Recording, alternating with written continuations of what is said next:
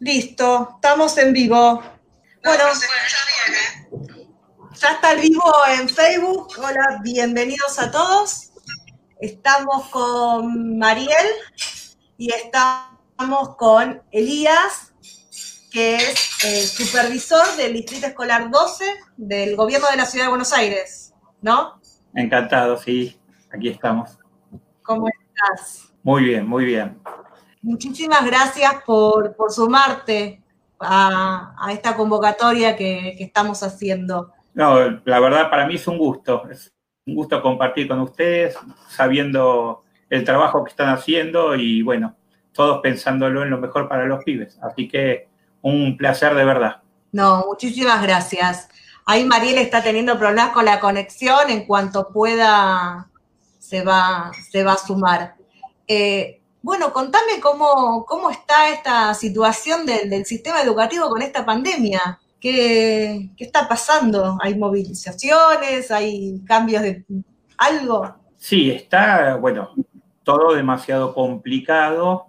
Estamos tratando con todos los, docentes de reinventarnos en una tarea que realmente es nueva. Para nosotros eh, la escuela es irreemplazable, eh, y esto, bueno, es lo que se puede hacer, lo mejor que, podemos hacer, como para no cortar sobre todo ese vínculo con todos los chicos y las chicas de nuestras escuelas.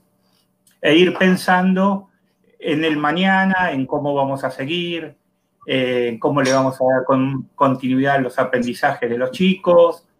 Digo, hay muchas situaciones que se entremezclan, pero bueno, como todo nos desafía y nos presenta una oportunidad. Totalmente. Bueno, ahí se pudo conectar Mariel. ¿Qué haces, Mariel? ¿Cómo andás? Hola. ¿Me escuchan ahí? Estoy con un poquito de problema con la conectividad. perfecto, perfecto. Todo bien. Perfecto. muchas gracias. Muchas gracias por sumarte. Ya te lo había dicho, así que te lo vuelvo a decir. Gracias por estar con nosotras. Eh, y bueno, la verdad que más allá de la pandemia, siento que serios eh, bajo el mismo sistema. Eh, creo que, perdón, ¿qué? Se te corta un poquito la conexión, Mariel. Se entrecorta lo que estás diciendo. Sí, más o menos. ¿Sí? No sé. A ver. Más, no sé, con el celular y la pongo. Me pregunta a ver si podemos conectar ahora, a ver. Elías, ¿tampoco me escuchaste nada? Muy poquito, entrecortado que había cierta desigualdad en la manera de llegar. Claro, hay eh, esta desigualdad que hay en cuanto a los criterios y siento que hay una falta de lineamientos y que por eso se suceden todas las cuestiones que se suceden. Eh, por ejemplo, eh, cuando entra un niño con una discapacidad invisible, como pueden ser las de la condición del neurodesarrollo, ¿por qué vos crees ¿no? Que se entrecruzan tantas miradas diferentes. Porque, es decir, cuando entra un niño con silla de ruedas, no se le hace ninguna, eh, ningún problema, ningún planteo porque entre con su silla de ruedas, porque obviamente su silla de ruedas es su herramienta. Lo mismo ocurre con un niño ciego. Eh, se hacen rampas, se ponen ascensores, se consigue un acompañante, pero a un niño con TDAH se lo cuestiona, se lo condiciona. ¿Por qué crees que pasa eso? No en todas las escuelas, por eso digo, ¿no? ¿Por qué hay tanta desigualdad? En unas escuelas sí y en otras no. Sí, eh, la situación es real. Eh, yo creo que, bueno, en primer lugar, tiene que ver con una convicción de garantizar el derecho de todos y todas las chicas a la educación. Digo, ese es un punto de partida que tiene que estar presente y explicitado al ponerse a pensar estrategias, metodologías, un plan de, de acción, pero si no esa convicción no está trabajada, no está explicitada en un proyecto a nivel distrital, en, el caso nuestro, digo, si todos no tenemos esa, eh, eh, no nos apropiamos de esa, de esa convicción, se hace difícil, eh, no imposible, pero se van presentando muchos más obstáculos. Cuando eso está presente, está explicitado en un proyecto distrital, esta situación es una situación más a las que podrían presentarse y a las que habría que pensar en cómo las abordamos para trabajar todos juntos. A veces lo que pasa es que dentro también de un mismo distrito hay eh, diferencias, ¿no? ¿esto tiene que ver con una bajada de lineamiento a nivel directivo o un desconocimiento, eh, faltas de ganas, tal vez, a, trabajar en inclusión? Eh, porque nos ha pasado, nos ha pasado en un distrito para cierta cosa te piden A, B y en el mismo distrito en otro colegio te piden A, B y C, sin entrar en ningún detalle, ninguna anécdota, ¿no? Y, esto tiene que ver con qué. ¿Vos por qué pensás que esto ocurre? Sí, tiene que ver también con distintos recorridos e historias institucionales. Digo, en el momento en que ustedes quizás se presentan en una determinada escuela con una situación como la que estamos pensando, hay escuelas que vienen de diferentes recorridos o que hasta tienen también a veces posicionamientos ideológicos que pasan por, digo, que no, no hay un convencimiento de que la escuela debe ser inclusiva, debe ser realmente para todos y a partir de ahí ponerse a pensar en el cómo. Eh, muchas veces también es por falta de información, ¿sí? Por falta de información o quizás también porque, eh, digo, no es una, una, situación que se da de, esta manera y en otras cuestiones se da lo contrario. Generalmente tiene que ver con un proyecto de una escuela inclusiva o no. Entonces, si es inclusiva, es una, una situación como cualquier otra de las que se pueden presentar y hay que, algunas escuelas hay que acompañarlas más y otras ya tienen un recorrido hecho en este sentido y es mucho más fácil, pero no lo que... Y desde las supervisiones hay... Sí. Desde la supervisión o desde el ministerio se acompaña en este camino de inclusión para los colegios que los papás a veces tenemos problemas. Se presentan muchas contradicciones y también aparece, digo, mucho eh, esto de el como sí, Digo, si vamos a una inclusión real, tenemos que hacer, no es una cuestión de voluntarismo, tenemos que hacer un plan de trabajo, tenemos que definir estrategias, pero tenemos que hacerlo con todos los actores que intervienen. Tiene que estar la escuela, tiene que estar la familia, tienen que estar los profesionales que van a acompañar. Digo, hay que hacer una mesa de trabajo, una mesa que construya colectivamente un diseño para trabajar en estas situaciones y con estos chicos y estas chicas. Digo, y esa mesa, lo más difícil que nosotros vemos es poder sostenerla en el tiempo. Digo, tiene que haber una agenda de reuniones periódicas donde podamos ver cara a cara, construir un vínculo fuerte de confianza real, donde podamos pensar y decir, en esto estamos avanzando, profundicémoslo, en esto no es por donde estamos pensándolo, cambiemos la estrategia, vayamos por otro lugar, pero esta mesa, digo yo, de trabajo es la que tiene que garantizar el derecho del chico y de la chica, o sea, no hay mucho más secreto. Y en algún momento, en un primer momento, esta situación... ¿Eso lo tendría que hacer el EOE? ¿Cómo? ¿Qué, ¿Eso lo tendría que hacer el EOE? ¿Qué organismo tiene que llevar adelante esto? No, nosotros creemos que desde el equipo de supervisión se puede invitar a todos los, digo, a todos los actores a participar. Los actores, son, por un lado, de la escuela tiene que participar el equipo de conducción completo, tiene que participar al menos la docente de grado y si es posible algunos docentes curriculares que trabajen con el mismo chico o la misma chica, tienen que estar eh, la familia y tiene que haber profesionales, tanto de los que dependen del Ministerio de Educación como el equipo de orientación, el equipo, el equipo de prevención de vínculos saludables, como los profesionales que trae la familia y con los que vienen trabajando. Y hacer un diálogo donde se pueda construir acuerdos de cómo vamos a ir trabajando todos juntos. Eh, digo, desde que tenga una continuidad, ¿verdad? Y que tenga una continuidad. Que tenga una continuidad. Sí, esto es como fundamental el seguimiento y la evaluación de todo lo que esa mesa va trabajando y pensando juntos porque hay muchas cuestiones que los docentes podemos desconocer, hay muchas cuestiones de la dinámica escolar del día a día que la familia puede no tener la real dimensión de cómo suceden, pero en ese diálogo, si se puede construir ese vínculo de confianza, es posible hacer algo diferente. Y hay que correr todos del lugar de ello, digo, de a poquito se va a correr y nos vamos corriendo todos un poco de ese lugar del enojo, que quizás es lo que primero podría surgir cuando uno se pone desde un lugar individual, ¿sí? Es algo que vamos a construir colectivamente, si no, no le vemos eh, manera de que evolucione positivamente. Tengo una pregunta, Lía. En el, caso, en el caso particular del TDAH, los síntomas particulares son síntomas que, vistos por otros, no son buenos, entre comillas. Son nenes que molestan, por llamarlo de alguna forma, son hiperactivos, caminan por el aula, por ahí te revolean algo dentro de la impulsividad. ¿Esto cómo lo manejan ustedes con los otros padres? Porque muchas veces seguro se han ido a quejar a supervisión, digamos, me ha pasado. Eh, ¿Cómo lo manejan dentro del mismo colegio? Que en realidad que esto no se lo hace al docente, no se lo hace al compañero, sino que no puede hacer otra cosa en ese momento. ¿Cómo lo manejan? Para esto, bueno, como que hay varias líneas de acción por distintos eh, lugares, ¿no?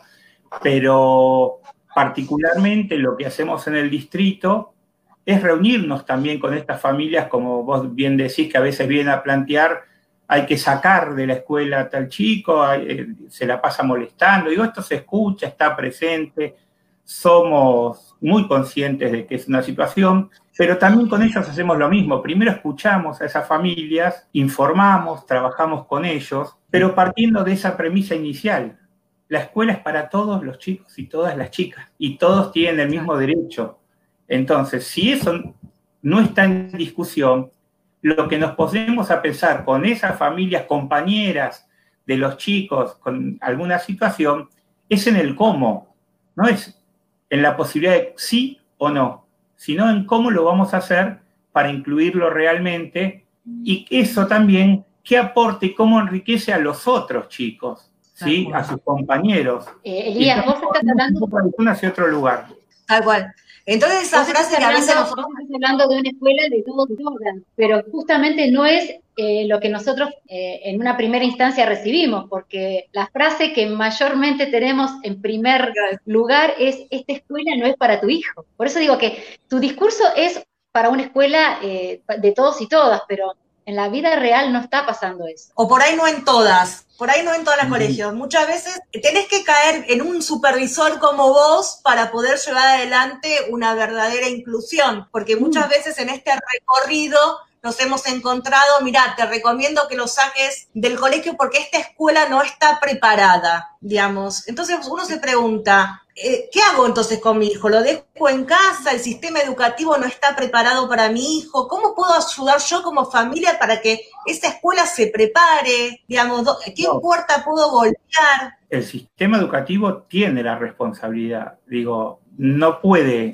hacerse el distraído. Sí es cierto que en paralelo, nosotros como parte de ese sistema también tenemos que demandar a nuestras autoridades muchas cuestiones que no están dadas. Entonces, pero eso no puede significar que demandamos al Ministerio de Educación y en el mientras tanto no hacemos nada o le decimos a la familia que no traiga un chico a la escuela. Digo, creo que son cuestiones que se tienen que dar de manera paralela, que se tienen que ir trabajando, que no se puede esperar encontrarse con una situación como para pensar en qué hacemos, sino hay que tratar de anticipar muchas de esas situaciones y prepararnos para que esto suceda de otra manera. Nosotros en el distrito construimos un proyecto distrital que tiene algunas ideas que son, son ideas fuerza, lo llamamos nosotros, son los pilares, que es pensar a la escuela como un lugar de encuentro, como una comunidad de aprendizaje, como el espacio para el revuelo creativo y como un espacio de desaceleración, de pensamiento, de reflexión. Digo, si no hay un proyecto pensado, construido colectivamente, compartido con, con todos los maestros y las maestras del distrito, claro, después nos chocamos con estas situaciones. Y ahí empezamos a pensar, bueno, ¿qué hacemos? Acá en la escuela no puedo, digo, pero creo que tiene que ser algo mucho más abarcativo, mucho más integral, que no solo se limite a situaciones de los chicos, de, estos chicos, de todos, de todos y de cada uno de los que van a la escuela. Porque cada uno necesita algo distinto. Ahora, ¿qué pasa cuando uno está en un distrito donde no hay un Elías? Digamos, porque yo tengo la suerte que me encontré con Elías. Cuando te encontrás con ir a golpear la puerta de supervisión y plantear esto, que nos pasa por ahí más a menudo de lo que uno quisiera y no nos encontramos con un supervisor que escucha, que eh, nos encontramos sin respuesta. ¿Cómo podemos actuar nosotros como familia frente a estas situaciones? Yo creo que hay que pedir esa mesa, esa reunión, esa mesa de trabajo, esa mesa para empezar a construir. Digo, eh, que eh, digo, los supervisores, porque sé que muchos lo hacen de mis compañeros y mis compañeras, digo, que se pida y se busque y se genere esos espacios donde se pueda pensar estas situaciones. Es muy eh, difícil llegar a una escuela cuando ya de entrada te dicen que no es la escuela para tu hijo. ¿Cómo hago yo como mamá es decir, no, pero intentemos, pero escúchenme, pero probemos. Si cuando ya de entrada te cierran las puertas. Eh, sí, tenemos que golpear mucho y sí, hay que hacerlo. Eh, yo digo, las entiendo perfectamente, sé que estas situaciones ocurren, también creo que ocurren cada vez menos, digo, porque es algo que se tiene que ir construyendo y que lleva su tiempo, es un cambio de paradigma, como, paradigma, como decíamos antes, eh, lleva su tiempo, pero en el medio hay chicos que se lo van perdiendo, digamos, esta oportunidad de derecho como corresponde. Eh, y hay que golpear puertas, hay que pedir esas reuniones, hay que quizás también desde el lugar de ustedes, digo, a mí me sirvió mucho la información que me aportaron, digo, para también replantear mi cabeza y mi trabajo con los chicos y las chicas. Entonces, eh, con información, con mesa, con la posibilidad de sentarse y hablar en un primer momento, creo que eso eh, es imprescindible. Creo que eso es imprescindible. Tengo una pregunta. ¿Hay alguna bajada ministerial, por ejemplo, para estas cosas de las correcciones de los boletines? Fue, me acuerdo que fue la primera vez que fui a golpear la puerta de tu oficina. Eh, ¿No hay una bajada ministerial que, por ejemplo, a un N que tiene TDAH en conducta no le pueden poner, por ejemplo, un regular porque están como evaluando un síntoma y no una conducta en sí? ¿no hay una bajada directa o esto queda a libre interpretación del que, del que tengo enfrente. Yo lo que te puedo decir que va quedando a mitad de camino. Digo, a veces queda en el enunciado de algún funcionario que dice vamos por este lado, pero después esto no se sostiene, no se continúa muchas veces. Y cuando aparecen las situaciones se ve la manera de resolverlo. Eh, nosotros, te voy a ser muy, les voy a ser muy sincero, eh, por lo menos desde que yo estoy en el Distrito 12, recuerdo de pedir al Ministerio de Educación trabajar sobre esto y se fueron generando mesas que no arribaron, digo, a, conclusiones que se puedan llevar a la práctica en todas las escuelas por igual. Eh, no, me parece que no estuvo la decisión política necesaria como para que esto sucediera. Eh, y lo seguimos pidiendo, lo seguimos reclamando, porque en todas las instituciones, aún aquellas que por momentos dicen, no, no es mi escuela la que... O ahora por ahí no es, mañana. Eh, tal cual, es, eh, digo, aún esas escuelas también demandan esto, demandan construir, digo, que, que, desde el ministerio surjan definiciones claras sobre este tema, eh, que, se puedan implementar, que, tomen a todas las partes, cuando digo todas las partes, que tomen a los docentes, que tomen a las familias, que tomen la voz de los profesionales, como esto, digo, creemos que esto que implementamos en el distrito 12, digo, como lo deben hacer muchos distritos, nosotros estamos convencidos que debería ser una política de, Estado también, donde se pública todo el sistema, claro, claro. Pero bueno, es parte de la misma lucha. te, hago, otra preguntita. En relación a todas estas herramientas que los docentes tienen, ¿por qué a veces cuesta tanto hacer las adecuaciones de acceso? No las de contenido, las de, las de acceso. Te encontrás con un docente que por ahí te contesta, pero yo soy docente de 25 no puedo hacer algo particular para uno. Te decir, pero por ahí lo que haces para uno le sirve a los otros 24. Y te encontrás con ese e, con, esa piedra en el camino que por ahí entorpece la educación de, tu hijo, ¿no? ¿Por qué cuesta tanto? que eh, tampoco es eh, nada extraño lo que uno pide para un chico con TDAH, ¿no? Sí, cuesta eh, porque a veces no está, yo vuelvo a lo mismo, no está incluido a lo mejor en el proyecto de la institución, entonces es como algo que va por afuera de lo que la escuela pretende, quiere. Digo, cuando nosotros empezamos, decimos, pensamos con los maestros qué escuelas queremos de acá a cuatro o cinco años. Digo, si eso no está pensado, cuál es el horizonte y no es compartido, queda en un sálvese quien pueda. El maestro que puede, puede, el que no puede, no puede, y el chico que queda en el camino quedará en el camino. Por más, digo, buena voluntad, buena fe, digo, en hacer las cosas, mucho compromiso, pero no está claro cuál es ese horizonte compartido. Entonces, a veces falta capacitación, a veces falta este seguimiento, falta, puede faltar acompañamiento y además, esto también digo, me parece que es importante decirlo, a veces se confunden las prioridades, eh, donde quizás tenemos, como dicen ustedes, bajadas de cuestiones a trabajar que nosotros sabemos que no son las que van a impactar directamente en los chicos ni en las chicas. Entonces se confunden las prioridades y se termina haciendo, cumpliendo, cumpliendo literalmente cuestiones que no son las que hacen a la esencia de ese vínculo, de esa tarea educativa, de esa tarea formativa. Entonces, eh, es es complejo, es complejo, pero es imprescindible llevarlo a la práctica. Pero, no es posible, claro, pero no es posible porque nosotros tenemos como caballito de batalla la resolución 311, que para nosotros es la que duerme al lado nuestro, más o menos, porque nosotros nos agarramos de todo eso para poder defender la, inclusión de nuestros hijos.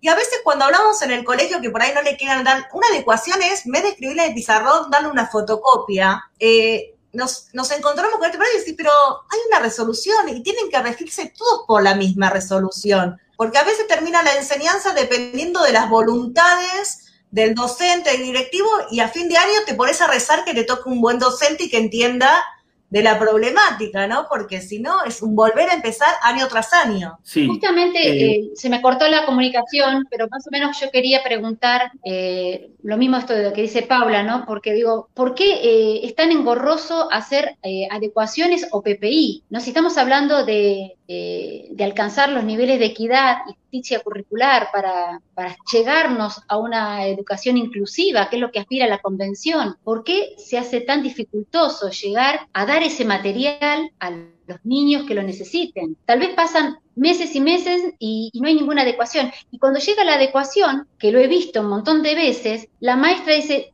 te hice una gauchada y te traje contenido de años atrás. Y eso no está bien porque hay que adecuar el año actual a las necesidades del niño, porque el año anterior ya lo hizo o el otro ya lo hizo. Eso no es una adecuación. Entonces siento como que no saben. Yo, yo me estoy parada en una situación que digo, no saben lo que es una adecuación o un PPI. O a veces te dicen que el PPI lo tiene que armar el colegio. Claro. A veces que el PPI lo tiene que armar el colegio, no, que lo tiene que armar el equipo de profesionales, no, que lo tiene que armar educación especial. Entonces vos como mamá, que por ahí no sabes quién lo tiene que armar, te quedás con que no sabes qué hacer, porque a veces el desconocimiento de usted juega en contra, ¿no? Sí, eh, yo creo que, o sea, pensar en esa maestra o en ese maestro que puede tener esta respuesta es cortar el hilo por lo más delgado en algunos casos. Creo que lo que hubo fue una burocratización del PPI, de la resolución 3. Digo, eh, no es de aplicación eh, práctica en muchos casos porque no, no hubo un seguimiento, no hubo un acompañamiento, no hubo, eh, digo, en, las, en todas las instituciones, ¿sí? y hubo muchas idas y vueltas desde el propio Ministerio de la Ciudad en este sentido. Entonces, creyendo que se resolvía quizás con un PPI que quedaba en eso, que quedaba en el paso administrativo burocrático y no en el reflejo de lo que ahí se planteaba en el trabajo del aula, del maestro y las maestras con los chicos. Entonces ahí hay que seguir trabajándolo, hay que, hay que profundizarlo. Eh, pero digo, yo vuelvo a poner como primer primer paso, trabajar sobre qué es la inclusión, qué es la, inclusión en las escuelas, cómo, cómo trabajar para que esas leyes, esa, esa normativa se haga carne en los equipos docentes. Porque si ese trabajo previo no está, queda en un cumplimiento, digo, en el cumplimiento de algunas eh, normas sin ponernos a pensar cuál es su verdadero sentido tengo muy mala conexión y escucho la mitad de todo. No, está bien, acá, acá Ustedes también escuchan mal lo que yo digo. Sí, se corta un poquito. En relación... Eh, quiero retomar algo importante que les decía Eh, que hablamos con Paula, perdón, y que hablamos con Paula, perdón, ¿eh? Sí, sí, sí, sí, yo te estoy escuchando perfectamente. ¿eh? En esta idea de esa mesa, esa, digo, tiene que ser en el día a día y tiene que ser en el que estas cuestiones que como familias ustedes pueden plantear tengan el lugar donde hacerlo y haya desde la escuela, se trabaje en generar esos espacios para que se produzca ese momento. Digo, y ahí es donde es muy importante, digo, el espacio de supervisión. Es, a ver, es fundamental poder ir a golpear la puerta a algún lugar y que ser escuchado para una familia, digamos. Y aparte a veces, muchas veces somos familias que venimos golpeados de otros colegios, tantos públicos como privados, ¿no? Porque acá por ahí no se salva nadie. Entonces por ahí fuimos, nuestros hijos fueron como expulsados de distintos colegios por no saber trabajar, por no, no tener las herramientas. Claro, encontrar a alguien con un poder de escucha y de resolución eh, es como que a uno también le dan ganas de hacer y no combatir. Porque en un primer momento nuestra postura es combatiente, por, por, por todo un bagaje por ahí que Claro, traemos las familias en este sistema, ¿no? Digamos, no es que por ahí las familias somos peleadoras porque sí, Elías, sino en es un porque momento, Elías en un momento dijo de, de- del enojo, que vamos Claro. con enojo, pero bueno, en realidad tienen que saber que venimos de otros lugares súper maltratadas y cuestionadas como mamás. Sí, por eso justamente digo, pero no solo, el, yo hablo del enojo en general, el enojo también de la maestra, que dice, bueno, pero yo ya no aguanto más. Dice, yo estoy todo el día y llega un momento, como decían ustedes, tengo 30 pibes, yo ya no sé qué hacer. Digo, y en esto, en el yo no sé qué hacer, si logramos generar ese ámbito, ya el enojo se transforma en una energía diferente para poder trabajar con propuestas concretas, donde todos vamos a ver, vamos a ir evaluando cómo vamos progresando, cómo vamos trabajando juntos, porque hay algo que no nos podemos hacer los distraídos. Tenemos que garantizar el derecho a la educación de cada uno de los chicos y chicas de nuestras escuelas. Entonces, eso, digo, es central. Eh, ahora, es diferente plantearlo solo como una obligación a, a generar esa conciencia de que lo podemos trabajar como un equipo, lo podemos pensar juntos, podemos escuchar cosas que no sabíamos o que no compartimos, pero también vamos a poder en ese espacio decir la escuela lo que tiene para decir y qué necesita de la familia. Es un poco qué necesitamos unos de otros para que esto funcione. Y es ahí donde se corre el enojo, porque la- digo, tuvimos, tenemos experiencias que son muy valiosas y que vemos que el resultado es pibes que están felices y aprendiendo en las escuelas, que es el objetivo. Digo, lo hago muy coloquial, pero es así. Digo, lo central es eso. Y esto que por ahí pasa a veces que se cree que únicamente un nene tiene que estar en el aula para aprender. Vos sabés perfectamente que en el caso particular de Donato y de muchos otros nenes con, con TDAH, el estar sentado en un espacio cerrado, esto le genera cierta inquietud corporal, un montón de cosas, y agarran la puerta y se van, y por ahí el docente piensa que se lo hace a él. Y en realidad se va porque no puede con otra cosa, ¿no? Y esta cosa que, que por ahí a veces uno como más se plantea, también puede aprender en el patio, en la biblioteca, en el aula de música, ah, pero algunos docentes lo ven como, como mal, esta cosa de si no están dentro del ámbito áulico, no se aprende. Sí, lo comparto. ¿Cómo podemos trabajar nosotros? Debo decirte que estoy, la- eh, digo, nobleza obliga, orgullosísimo de los equipos docentes que tenemos en el 12, que entendieron esto y que están trabajando con esto y que le están apostando a esto. Cuando nosotros decimos, bueno, en una reunión de un chiquito con TDAH donde tenemos que trabajar, no trabaja solo la maestra de grado y su coordinadora, trabajamos todo el equipo docente como equipo, porque ese chico puede estar dos horas trabajando en el aula o una hora trabajando en el aula con su maestra, pero puede estar otra hora con otro grado en educación física en un patio o puede estar haciendo un hermoso trabajo plástico con un mural en la puerta de la escuela con un grado que no sea el suyo o que sí lo sea. Digo, tenemos que, eh, en el 12 lo trabajamos mucho esto y se da, no es que lo trabajamos, eh, lo, lo, trabajamos y lo ponemos en práctica y lo evaluamos y lo corregimos. Sí. esto de que todos somos maestros de todos y los chicos quizás necesiten estar un tiempo con su grupo y otro tiempo en otro lugar o solos con algún adulto que lo pueda acompañar o con otro grupo haciendo otra actividad. Para eso... Por Más allá del TDAH, eso enriquece el aprendizaje. Eso era totalmente, totalmente. Por eso digo, no, no focalizamos en los chicos con TDAH. cualquier chico o chica de nuestras escuelas tiene que pasar por estas experiencias, tiene que vivir la escuela de otra manera, tiene que recorrerla de otra manera, tiene que aprender de otra manera. Y en esta otra manera, el chico o la chica con TDAH también está incluido en la propuesta. Cuando nosotros decimos como idea la escuela como lugar de encuentro, es que cada uno de los que habitan esa escuela tienen que tener su, lugar, ¿sí? Con su, con su historia, con su identidad, con sus características, con sus fortalezas, con sus debilidades, con, digo, pero es la escuela la que debe generar que cada uno encuentre su lugar. Y nosotros lo ampliamos, lo decimos tanto para los chicos y las chicas como para los adultos que ahí trabajan, porque una maestra, un maestro feliz, que se siente acompañado, que, que puede proponer, que puede ampliar su mirada, que puede trabajar con otro al lado, eso impacta directamente en el aprendizaje de todos los chicos. Tal vez, generar las y tal vez no haría falta grandes capacitaciones. Tal vez no harían falta grandes capacitaciones, sino aprender a trabajar en conjunto y tener una mirada una mirada global de todos los agentes, desde la familia, desde los profesionales en caso de que, estén, desde los docentes, desde los directivos, desde algún equipo si es que está. Sí, Yo creo que de esa manera se trabaja mucho mejor.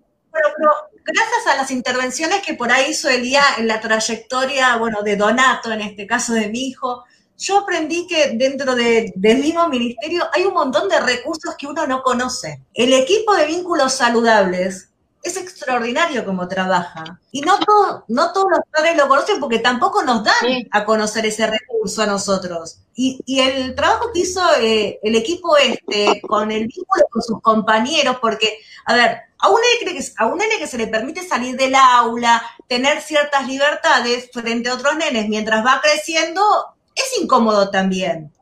Digamos, ¿por qué se puede ir yo no? ¿Por qué el Donato puede estar caminando y yo no? Esto también genera respidez por ahí en sus compañeros y a medida que van creciendo, más también.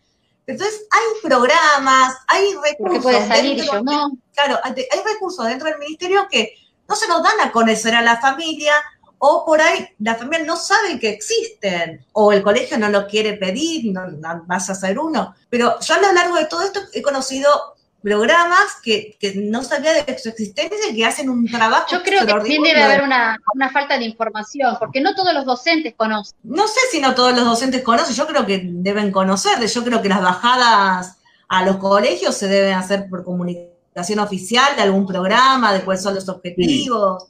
También, digo, también nos pasa mm, específicamente sobre el equipo de prevención de vínculos saludables, que trabaja con nosotros en el Distrito 12 son tres personas para 20 escuelas. Digo, también hay una necesidad, hay una necesidad de ampliar equipos para, para poder trabajar sobre estas cuestiones.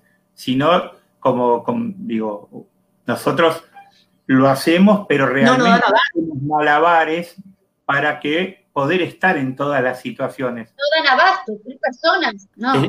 Estas situaciones también, digo, conviven con, con, lo que están ustedes planteando, conviven permanentemente. Por eso, bueno, nosotros, es lo que decía en un momento, por un lado, continuar demandando lo que realmente necesitamos como, como instituciones educativas para que los chicos sean felices y aprendan, demandarlo a las autoridades del ministerio y en el mientras tanto, con lo, lo que tenemos, pensar cuáles son las mejores estrategias para garantizar que eso ocurra. Eh, es muy delgada la línea, ¿sí? De, una situación a la otra, pero tenemos que nosotros, digo, de esta manera nos va dando resultados.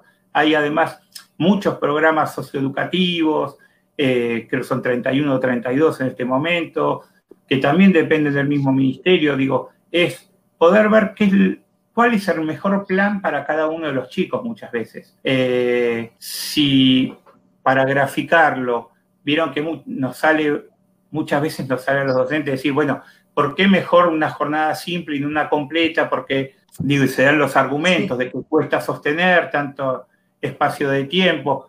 Bueno, pero se puede pensar, si se genera esa mesa, si se generan esos espacios para, para conversar y construir, en otras actividades para esos mismos chicos a contraturno, que también dependen del Ministerio de Educación. Entonces se puede armar, si Donato lo necesitara, cualquier digo, bueno, veamos si es mejor que venga a la escuela a la mañana o a la tarde y si no puede participar de la juegoteca o el club de chicos en, contraturno. Digo, tenemos claro, pero una cosa, que están dispersos. Pero una cosa es plantearlo en un equipo de trabajo, en un consenso, en una evaluación conjunta, y otra cosa es que un día te citen en la dirección y te digan a partir de mañana reducción horaria. ¿entendés? Porque no lo sostiene, porque eh, a, la tarde es imposible la hiperactividad.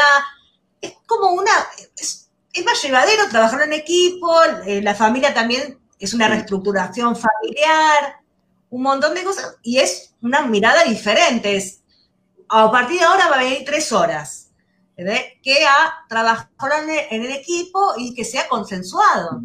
Eso, digo, no debería pasar, no, eh, no debería pasar. Digo, puede haber una adecuación horaria pensada de manera conjunta, acordada, pero no puede haber, no puede haber una reducción horaria legalmente. Digo, no, no, no se puede implementar una reducción horaria. Sí se puede pensar junto, pero digo, es un trabajito, digo, de hormigas de ir construyéndolo porque si no, no se sale de esa situación. Nosotros vemos que ustedes, como bien lo están planteando, terminan a lo mejor decidiendo la escuela que les abre las puertas y no la escuela que quieren, quizás. Tal cual. Eh, entonces, bueno, tenemos que ir trabajando, seguir trabajándolo y peleándolo en donde haya que pelear. Pero cuando... sí. El tema, el tema a veces es que terminás agarrando la escuela que no, ¿No se niega escolaridad? Sí, no puede haber reducción horaria. Digo, eso legalmente no corresponde, no se puede hacer. Se pueden pensar en adecuaciones horarias generadas por consenso, con participación del equipo de orientación escolar, con la familia, con los profesionales que trabajan con el niño, que la familia, digo, trabajan con ellos y la familia. Se puede pensar, pero como parte de una estrategia, con un tiempo determinado, sin hacer que eso eh, provoque que el chico pierda aprendizaje. Digo, esto... A veces lo que nosotros como madres que se quieren sacar a nuestros hijos de encima frente a la reducción horaria. Porque nos vienen y nos dicen por ahí, a partir de ahora viene de 8 de la mañana a 10. Hay nenes que van una hora al colegio en nuestra organización. Entonces decís, pero te estás quitando el derecho a la educación. Y por otro lado le decís, ¿hasta qué punto esto es legal? ¿A dónde me puedo ir a quejar que le están sacando el derecho a mi hijo? Porque no fue consensuado conmigo la reducción horaria. A veces te la, te la tiran así, vos te encontrás, pará, pará, que yo trabajo, mi marido trabaja, ¿qué hago? ¿Cómo me acomodo? Digamos, es como que te dan, a partir de ahora es esto y fíjate cómo te las arreglás. Sí, eso no puede pasar. Digo, eso, pero también digo, hay que tener una posición clara en cuanto a eso como cuando usted me preguntaba por la familia de los compañeros. Digo, si yo no empiezo una reunión con la familia de los compañeros, aclarándoles que tal chiquito no lo vamos a sacar de la escuela, no vamos a poder empezar a pensar en cómo seguimos. Si, las, si hay otra familia, que otra familia o otro docente, digo, que tiene la fantasía de que presionando se va a sacar a un alumno, estamos, no estamos garantizando el derecho básico de cada uno de los chicos. Pero eso hay que aclararlo, hay que ponerlo en palabras, hay que ponerlo sobre la mesa. Eh, como hay que poner sobre la mesa que... Sobre todo escuchar por qué quieren hacer este tipo de reducción horaria. ¿Cómo, cómo? Perdón. Porque muchas veces nos dicen a nosotras, porque está cansado, el nene ya está cansado o se quiso ir del aula. Y en realidad eh, eso habla de que no conocen justamente las características del TDAH. un niño se quiere ir del aula porque necesita despejarse un ratito, descomprimir un ratito, y son 10, 15 minutos afuera y vuelve. no hay ninguna necesidad de una reducción horaria. Y, pero es ahí donde tenemos que pensar juntos, pues decimos, bueno, en ese momento donde no va a estar en el aula, ¿tiene el adulto responsable que lo acompañe y que pueda estar con él? Si no lo tiene en este momento, podemos empezar a gestionar para que lo tenga y en el mientras tanto pensamos juntos cómo, digo, pero hay que, esos pasos, hay que consensuarlos y pensarlos.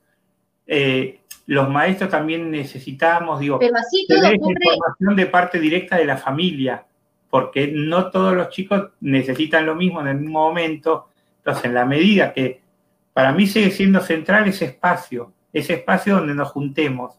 Si nosotros sabemos por la voz de los papás lo que le pasa, lo que necesita, lo que siente, y ustedes saben de la voz de la escuela, las dificultades que encuentra el momento de sostener todo el horario completo, se encuentran los caminos posibles.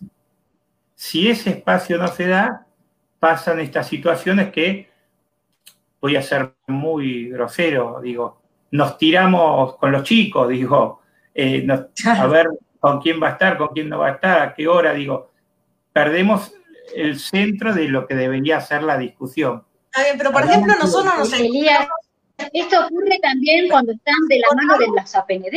Tienen el APND al lado que lo puede sacar a dar una vuelta al patio o ir a la biblioteca y así todo es un recurso que no lo quieren eh, tomar.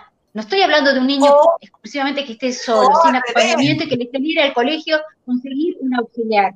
O al revés, que por ahí te dicen que si no tiene APND no puede ingresar al colegio, como nos ha pasado en muchos casos. hasta que no tenga, hasta que no tenga PND no puede ingresar, o hasta que no tenga PND hacemos reducción horaria y cuando tenga PND evaluamos. y hay otros colegios que no te, permiten el acceso al acompañante. Y estamos hablando del sistema Están tres meses para elevar los papeles, tres meses para elevar papeles que otras escuelas quizás en 24, 48 horas ya lo tienen resuelto. Y en el mientras tanto, ese niño no ingresa a la escuela le niegan la escolaridad, le niegan el acceso a derecho. Y los padres se quedan afuera esperando. Es tristísimo. O, o te proponen que vos seas el acompañante de tu hijo, digamos. Muchas veces. Y ahí el rol de, y el rol de madre o de padre se rompe, digamos. Pero sería, eh, sería lo mejor de los casos eso. Prefiero eso y no que se quede afuera. Sí, hay... o, dicen que ya tengo dos integrados en el, en el aula, no puedo integrar a más nenes digamos, eh, no, ya tiene eh, cuarto grado, no puedo hacer el traslado a cuarto grado porque en cuarto grado ya tengo dos APND, no me entran tres, o está, está la ley de, cupo, entonces voy a decir, ¿cuál es la verdad de todo esto? Porque si en un colegio se puede, en otro colegio no se puede. Conviven, claro, conviven muchas situaciones que, digo, hacen que estas cosas sucedan y que ustedes lo que tienen es el elemento legal, es que los chicos tienen, es un derecho y tienen que estar en la escuela. Entonces, a partir de ahí, tratar de generar ese espacio, si no lo encuentran, tratar de pedirlo, tratar de generarlo desde ustedes también, como para así pensar, bueno, ¿cómo hacemos? ¿Cuánto tiempo le damos a el chiquito sin el APND, con APND? ¿Cuánto va a tardar? ¿Quién se va a ocupar? ¿Cómo se puede, digo, cada uno desde su lugar, qué puede aportar para que la situación empiece a funcionar como debe. Y frente, a ver, supongamos que yo mando a mi hijo a un colegio y voy a supervisión y no me encuentro con Elías. Digamos, porque no hay Elías en todas las supervisiones, lamentablemente. Me encuentro con una supervisión que no me abre las puertas, con una supervisión que no me escucha o una supervisión que, te, que, que avala lo que dice el colegio, de que sí, que este colegio no es para tu hijo y es más, este distrito tampoco es para tu hijo. ¿Cómo puede, qué hace el papá frente a esto? ¿Qué puede hacer? Tiene que seguir demandándolo, tiene que presentar una nota a la supervisión, pedir ese espacio donde esto se pueda discutir. Eh, digo, sobre una, nosotros como equipos de supervisión, digo, esto es un sistema muy jerárquico, digo, hay una dirección del área, digo, hay instancias donde uno puede recurrir y pedir, digo, lo que hay que pedir es este espacio, un espacio para discutirlo, para pensarlo, para ver cómo implementarlo. Pueden encontrar desde, digo, nosotros lo hemos hablado también en algunas ocasiones, podemos nosotros ofrecer otras propuestas.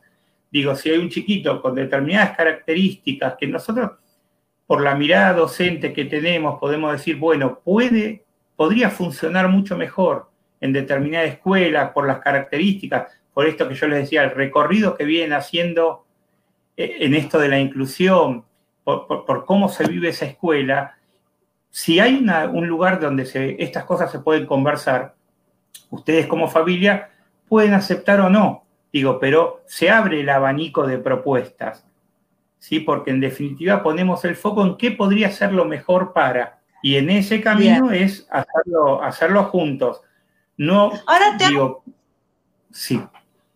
Tengo una pregunta concreta. Supongamos que yo voy a la supervisión y en supervisión no me escuchen. Si yo elijo una nota escrita, ¿la supervisión tiene la obligación de, darme respuesta a ese reclamo escrito o puede decir que no le llegó? No, no hay, digo. la obligación de elevar. Hay obligación, digo, yo quiero ser muy franco, sé que, digo, muchas supervisiones trabajan de esta manera, la mayoría trabaja de esta manera de dar el espacio, generar el espacio con las familias, de discutir sobre estos temas, de pensar las estrategias. Después vamos y nos peleamos con nuestra dirección del área, con el ministerio, eh, por cuestiones que nosotros también necesitamos para poder ver lo que estamos proponiendo. Eh, pero tenemos que insistir para que se cumpla la ley. Digo, acá no, no debería haber más discusión que esa. Hay una ley, debe ser cumplida y quien no la cumpla, digo, deberá asumir la responsabilidad de no cumplirla. Eh, el derecho a la educación no tiene discusión.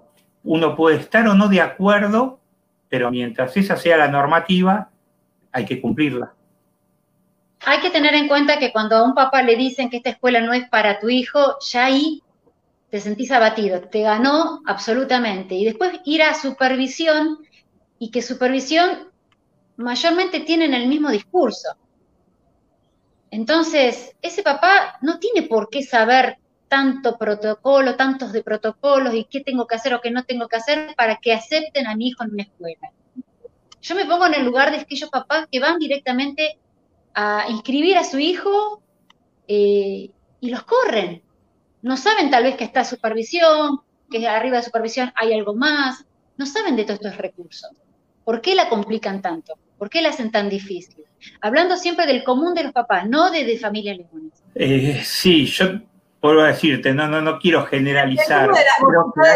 en el sistema eh, hay un convencimiento y hay, hay mucho recorrido para que eh, realmente se trabaje bajo, este paradigma de, la inclusión. Eh, falta mucho por recorrer todavía. Eh, faltan decisiones, yo vuelvo a lo mismo, faltan decisiones de política pública para profundizar en esta cuestión, falta generar los espacios para que esto se pueda no solamente generar una mesa para charlar sobre esto, digo, pensado como política pública, sino donde se tomen decisiones que después puedan ser implementadas en la práctica en el día a día en las escuelas. Entonces ahí yo encuentro como un está fragmentado. Y nosotros como familias, que por ahí necesitamos, como familias que necesitamos estos recursos que son escasos, digamos, el material humano a veces es poco dentro del sistema educativo. Como familias, como colectivo, podemos ayudar a, no sé, a presentando notas, pidiendo que haya más personal en, los equipos de, de, salud, de, vínculos saludables. ¿Podemos hacer algo? No digo solo sobre familias leonas, sino en la comunidad educativa de cada, ¿no? de cada colegio. Sí, por supuesto que sí. Por supuesto que sí. Yo creo que debe ser un reclamo conjunto de la comunidad educativa. En estos estamos, tenemos que estar juntos. Entonces, tenemos que sentarnos, ver qué es lo que se necesita y pedirlo, darlo. Digo, esto hay que hacerlo. Y mientras tanto ir construyendo hacia adentro, hacia el interior del distrito, hacia el interior de la escuela, con, la, con toda la comunidad, con todas las familias. Eh, es una, digo, hasta una práctica democrática y que mm, quizás a lo mejor falte aceitar algunas cuestiones para que esto suceda de esta manera. Pero bueno, pero claramente si un distrito lo puede hacer, lo pueden hacer todos los demás. Si vos lo podés hacer, lo pueden hacer todos los demás. Sí, sí, sí. No estamos pidiendo nada extraordinario ni, complicadísimo. A ver, sí, hay algo que... Vuelvo a decirte, creo que muchos equipos lo hacen y, y es, digo, estamos trabajando desde este lugar, estamos trabajando parados desde este lugar, porque o por convicción o por normativa, pero no, se, no nos podemos correr de ese lugar, no podemos decidir, digo, si yo ideológicamente estoy parado en el lugar de que quiero una escuela para determinados chicos y chicas, puede ser mi postura ideológica, pero hay una ley, una normativa que me plantea que no es de esa manera y yo no puedo no cumplirla. ¿Sí? Entonces, puede ser por convicción o puede ser porque es lo que se debe hacer. Pero los pibes tienen que estar en la escuela, tienen que estar bien, felices y aprendiendo. Eso no puede estar en discusión. Una educación equitativa más allá de todo, una educación equitativa más allá de todo es lo que corresponde ante una eh, ay, se cortó todo. Una educación equitativa es lo que corresponde si estamos pretendiendo eh, tener eh, escuelas inclusivas. Debería de ser algo en común. Sí, por supuesto. Y digo, sin ir más lejos, digo, para correrlo al hoy, digo, estas desigualdades se ponen en evidencia como se están poniendo ahora frente a esta pandemia también. Digo, hay chicos que no tienen acceso a la educación. Sí, acá nosotros sabemos de escuelas que hay chicos donde todavía no los hemos podido ubicar, no les podemos hacer llegar actividades, no podemos mantener un vínculo con ellos. Entonces, las desigualdades se van profundizando y al mismo tiempo lo vemos como una oportunidad para revertir esto.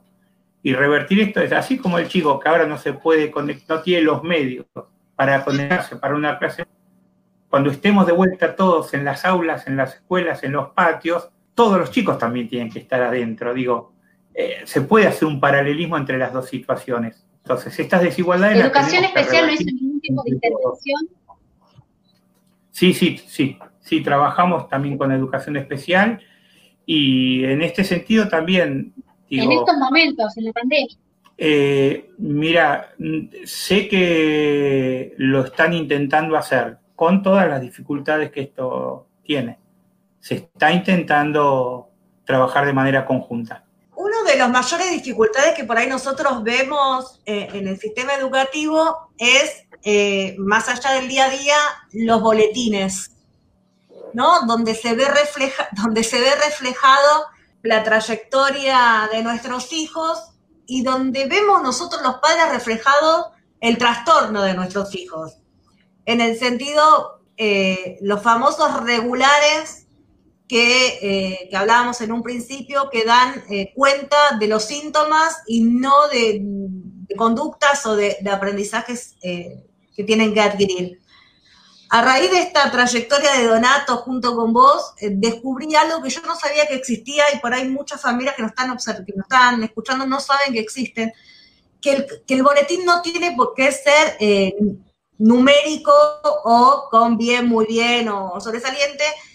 Y, gracias a vos, Donato, fue la primera vez que Donato tuvo un boletín inclusivo, que se evaluó a través de logros, progresos y avances. Eh, esto está, está regulado, está arreglado, esto se pudo hacer en el distrito 12, se puede hacer en otros distritos también. Acá lo, mira, acá lo tengo, el, boletín de, de Donato, cómo fue evaluado en su momento, que es sin notas, es de acuerdo a su proceso eh, de ese momento.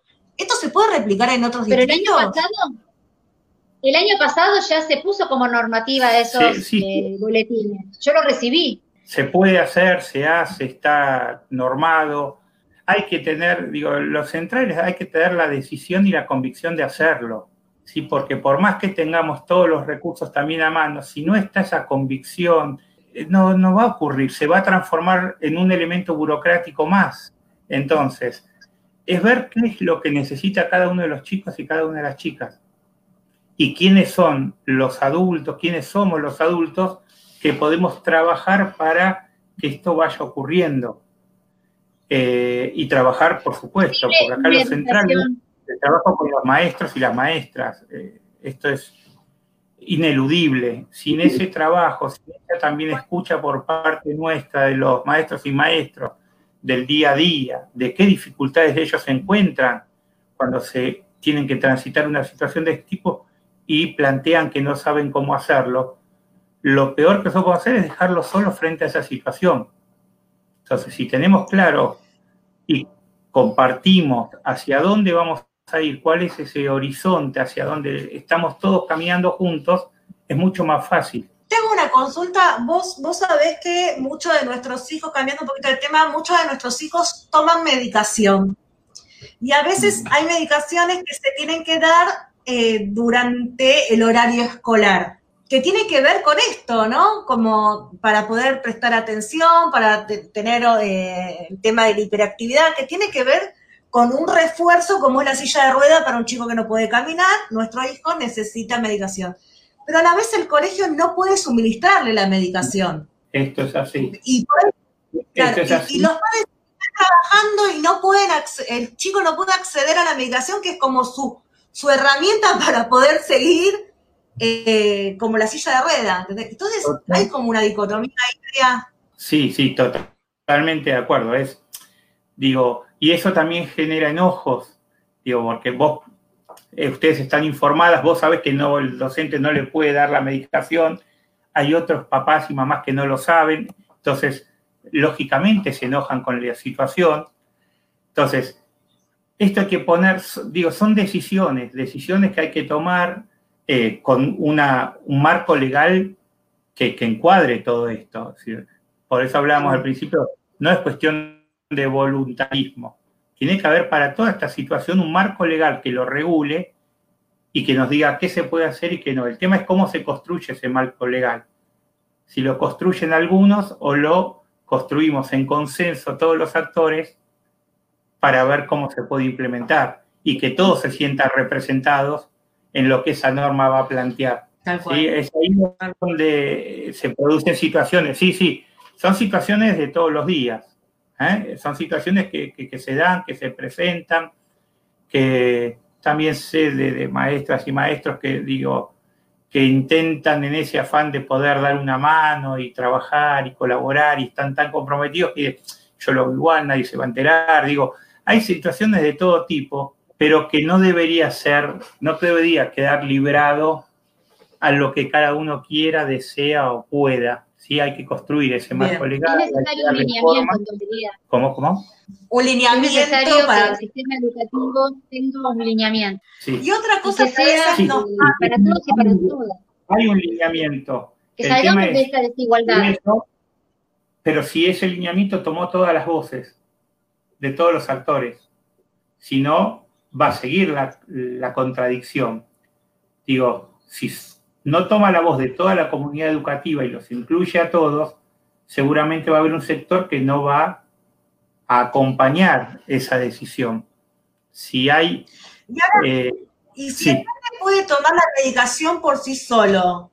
¿Puede medicarse, nene? Sí, puede hacerlo.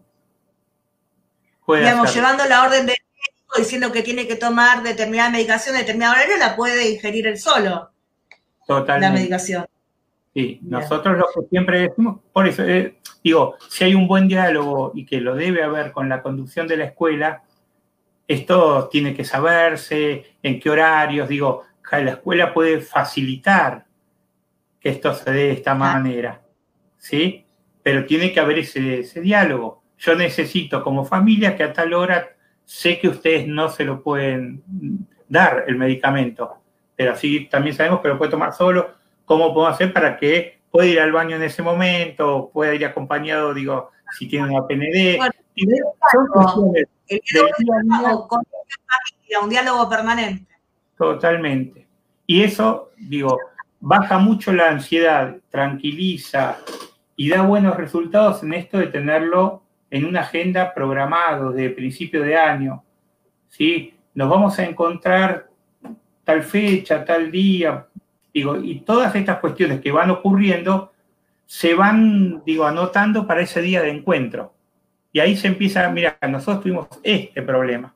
O esto a lo mejor ahora tiene que tomar y antes no tomaba.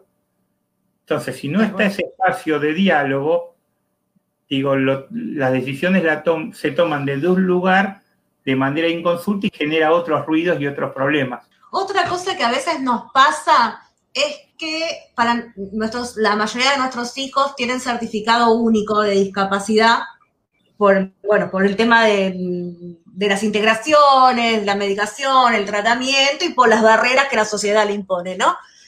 Eh, y para renovar el certificado de discapacidad, la Junta Evaluadora pide el informe del colegio.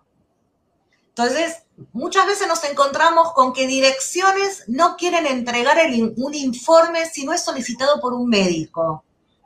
Digamos, ¿la familia no tiene derecho a pedir un informe para renovar esa discapacidad o no tiene que pedir únicamente un médico para, que, en realidad el médico no tiene nada que ver con la junta evaluadora, ¿no? Y, por ahí quedan sin certificado de discapacidad. Debería pedirlo un profesional. Claro. No, lo que puede hacer la escuela en cuanto a la conducción y los equipos docentes son elaborar informes escolares sobre el rendimiento escolar del alumno. En el caso de una cuestión que tenga que ver con la salud o la salud mental, digo, ahí lo tiene que hacer en conjunto con el equipo de orientación escolar, digo. Eh, en realidad, lo que pide, la Junta de Evaluadores es no pide los informes en profundidad, pide el informe escolar, lo observado, Un informe escolar de rendimiento escolar la escuela puede hacer. Eh, siempre, por otras cuestiones que han ocurrido, nosotros, digo, nosotros siempre sugerimos que se pida por notas, que lo pida un profesional, digo, porque hay otras situaciones que ustedes no tienen por qué conocer, que tienen también que ver con otras situaciones legales, de familia, que a veces involucran a la escuela de un lugar que no le corresponde. Tiene que ver con el rendimiento escolar, donde se ve reflejado por ahí los impedimentos que están teniendo nuestros hijos en este momento, y es para dar cuenta a la Junta Evaluadora de que con el, con el APNT puede avanzar, que necesita seguir con sus terapias, con su medicación, y por eso se renueva o se inicia por primera vez. Y muchos colegios te dicen que no, que el informe de rendimiento escolar no lo pueden dar si no lo pide un médico. Y la Junta Médica en realidad lo tiene escrito dentro de los requisitos de renovación o de, sacar el CUT, ¿no? Entonces nos encontramos con eso. Si lo está pidiendo una junta evaluadora, me decís que no, y muchas veces terminamos levantando el teléfono y llamando. Sí, mandámelo por medio. Retrasando retrasando todo el trámite porque nunca nos entregan ese informe. y aparte esa cosa despectiva, no, a los padres no le entregamos un informe, pero a ver, están hablando de mi hijo y toda información de mi hijo me pertenece. Sí. También hay que partir de eso. Por eso aclaro, digo, la información que la escuela puede dar tiene que ver exclusivamente con el rendimiento escolar. Si el informe pasa por ese lado, no hay ningún problema. Si ustedes no encuentran una respuesta, digo, acorde o no encuentran, la, no pueden, no les dan el informe, tienen que saber que hay un equipo de supervisión, digo, hay otras instancias donde poder solicitarlo. Y lo que nosotros siempre... ¿Cuál es instancia? Por ¿Cuál es la instancia de supervisión? Viene supervisión y arriba ¿quién está? Está la, lo que sería en nuestro caso la dirección del área de educación primaria, que es la que tiene a cargo las 21 eh, supervisiones escolares. Bien, bien. O sea que si supervisión no me escucha, me tengo que ir un poquito más arriba. Sí, Porque que no es garantía de que te escuchen. Ojalá no ocurra. Yo lo que digo es... No, no, no, no. Lo que pasa es que a veces terminamos llamando, que llamás al Ministerio Público Fiscal, llamás a, a, acceso a la justicia, terminás llamando a Copidi, llamás a todo el mundo porque no, te da bolilla. Entonces decís, pero mi hijo está que no puede ingresar porque no me, la obra social no me entrega la PND, ¿viste? Porque a veces tenemos problemas con las obras sociales y no es con el sistema educativo, que la obra social atrasó, eh, no sé, algún papel para que la, para, para, para autorizar a la PND y el colegio a la vez te apura para que tenga PND y cuándo viene, y cuándo viene, y no sé cuándo viene, porque no lo contrato yo, lo contrata el sistema educativo, el sistema de salud, vos estás en el medio de dos sistemas, digamos, una familia en, la puja de dos sistemas, ¿viste? Es, difícil a veces. Por, eso, Digo, nosotros apostamos a que el lugar es ese, es la escuela con la familia.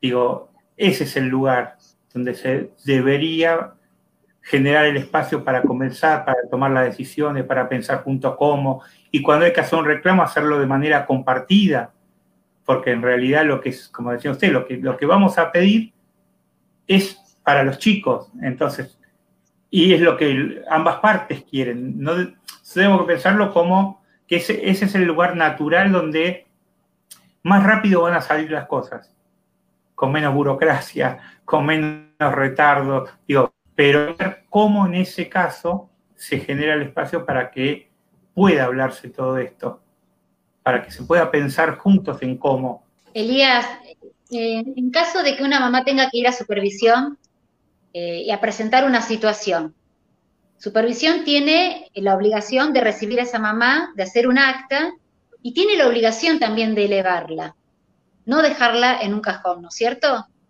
Sí, lo que puede pedir la familia es, eh, por lo mejor se puede resolver en supervisión sin elevar, digo, hay todo tipo de situaciones, entonces lo que puede pedir la familia es que, que se eleve y que se incluya en el acta el pedido de ustedes.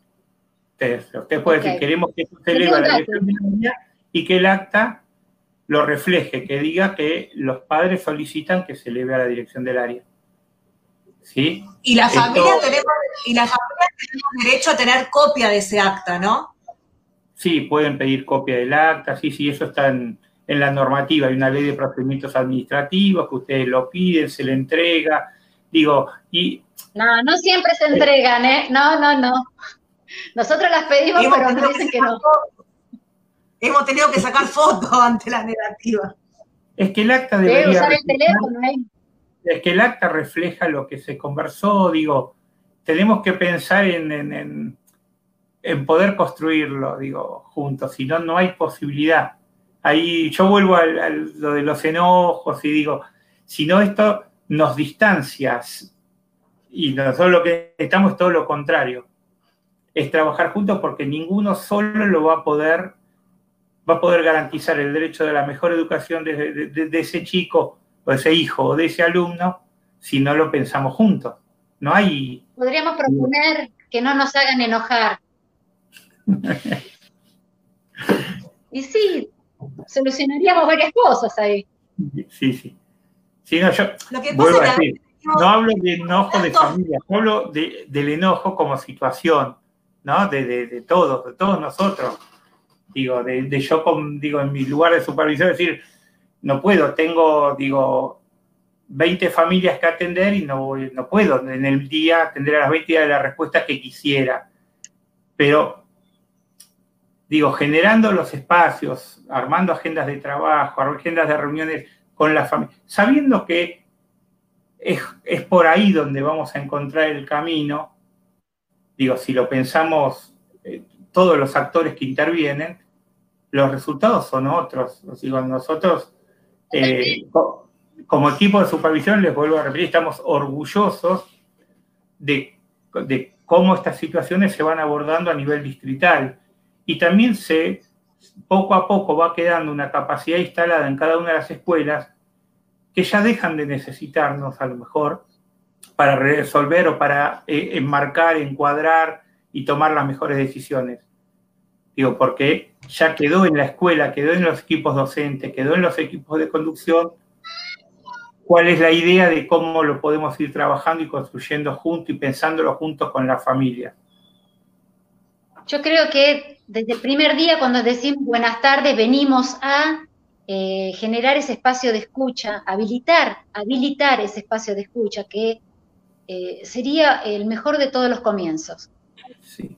Y otra cosa que por ahí nosotros como familia pedimos es que, que lo hemos hablado un montón de veces con vos, que el, cada comienzo de año no sea un comenzar a contar toda la historia de nuestro hijo. ¿Viste? Esta cosa de, de tener un encuentro con la maestra del año que sigue, que se junte con la maestra del año actual, esta cosa de la continuidad, de la trayectoria, porque a veces nosotros como padres nos encontramos repitiendo la historia de nuestros hijos una y mil veces, que no hay ningún problema de, contarla, pero hay un montón de cosas, hay un abanico en el medio que por ahí se pierde en esta cosa de tener que historizar constantemente año tras año. Y por ahí esta cosa de transmitir lo trabajado sería excelente para el, docente que viene, que se encuentra con un montón de trabajo previo y no es un volver a empezar, ¿no? Sí, totalmente de acuerdo. Que no siempre que no un pienso más positivo sería. Sí, sí, se hace, se hace mucho. Digo, por eso yo vuelvo a, como, como a algunas ideas, esto de que cada uno de los chicos y las chicas de la escuela son alumnos de todos, de todo el equipo docente, de todos los que trabajan en la escuela. Entonces la mirada es mucho más integral, no hace falta contarle a la maestra que van a tener el año que viene sobre algunas conductas o situaciones particulares de algún chico porque las viven y son parte de esa situación y si se dieron las condiciones pudo haber aportado para, que, la cosa fuera de otra manera. Pero es parte de un mismo proyecto, no son cuestiones aisladas. Digo, si yo trabajo eh, de una manera eh, y contraria a otra, no, puedo cambiar las cosas si no está todo encuadrado en un mismo proyecto. Y que tiene, el proyecto es lo mismo, que tiene que ser compartido, consensuado, dándole lugar a todos en ese proyecto. Si no, digo, va a ser un, como si, va a ser un, digo, una gran mentira la manera en que estamos trabajando. Eh, porque el compromiso... Vos hablas mucho de sentido común. Vos hablas mucho de sentido común, pero no se ve reflejado. Común y de empatía. Tendría que estar como materia, como materia curricular en el magisterio, el sentido común cómo habilitar, cómo, cómo aprender a tener sentido común. Se, resolverían un montón de situaciones, ¿eh? De verdad lo digo, ¿eh? Yo, la verdad, sinceramente, vuelvo a decir, yo veo que en el distrito pasa esto, como con, naturalidad. Digo, eh, que, cualquier docente, cualquier maestra, cualquier maestro, profesor, directora, director, digo, comparte esta mirada. Entonces, pero para eso hubo que, pensarlo, hubo que pensarlo, hubo que fijar postura, hubo que, digo, hacer un trabajo muy sostenido. Y a partir de ahí después eh, no, no pasa estas situaciones, por ejemplo, plantear. Creo que esto ocurre en el distrito No pude entrar a la escuela. No nos pasa. Digo, eh, puede pasar, por ejemplo, que digan, bueno, pensemos, es la mejor escuela que tenemos de las 20 para este chico, este chico, lo pensamos juntos, pero en ese pensar juntos lo estamos pensando con la familia, lo estamos pensando con ambas conducciones. Digo, hay que, no hay que tomar, no, la decisión en esto de que entre, que no entre, que venga a esta escuela, que no venga. No pasa. Yo quisiera, digo, bueno, Paula puede dar fe, ¿no? Pero me encantaría, eh, digo, diciendo. a mí me gustaría que el discurso sea, seamos la mejor escuela para este chico. No que sea una pregunta, si somos la mejor escuela, sino que sea una imposición, seamos la mejor escuela para este chico, que sea el propósito de todas y cada una de las escuelas. Totalmente de acuerdo, totalmente de acuerdo. Y en esa, digo, nosotros en 2017, cuando, digo, fuimos empezando a pensar este proyecto de cuatro años. Digo, la primera pregunta que nos hicimos era esa, ¿qué escuela queremos para el 2020 para nuestros chicos y nuestras chicas? digo, eso es imprescindible. Si no... Una escuela formadora de ciudadanía, ¿no tendría que ser el primer objetivo? ¿Cómo, cómo? Perdón, no te escuché. Una escuela formadora de ciudadanía, ¿no tendría que ser el, primer objetivo. Por supuesto. Sin importar las condiciones. Sí, sí, sí, eso, bueno, eso es responsabilidad nuestra, digo, en el sentido de ponerlo sobre la mesa. Ponerlo sobre la mesa, discutirlo, escuchar los no acuerdos también, y bueno, llegar a, los mayores consensos. ¿sí? No siempre... porque una mirada es la tuya y otra mirada es la que nosotros vemos y es esto que se ve reflejado para afuera. Para adentro vos tenés una mirada, pero para afuera nosotros también tenemos otra mirada. Creo que unir esas miradas sería eh, primordial. Y también creo que esto ocurre en el Distrito 12 porque hay un Elías atrás que cree en este proyecto. Una Paula Fernández. No, no, pero hablo por la trayectoria de que lo conozco porque batallamos juntos. Eh, creo que hay, esto ocurre en el Distrito 12, ojalá que ocurriese en todos los distritos, porque hay una persona que se puso la mochila de llevar adelante la inclusión escolar como corresponde y que ha sabido llevarla adelante la pelea.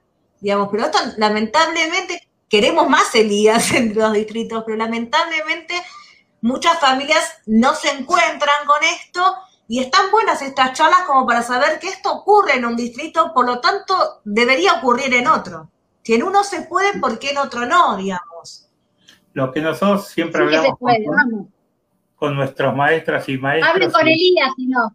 Que, no, que no, no, esto, los personalismos, nosotros creemos que lo fuerte acá en, el 12 es el proyecto. Hay un proyecto, nos trasciende a las personas.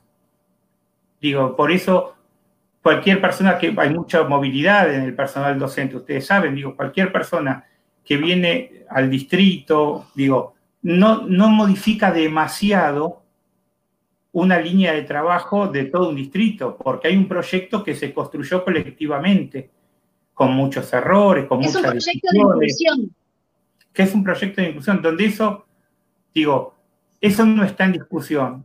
Podemos discutir todo lo demás, pero eso se construyó de manera colectiva y hay una normativa que avala que sea de esa manera.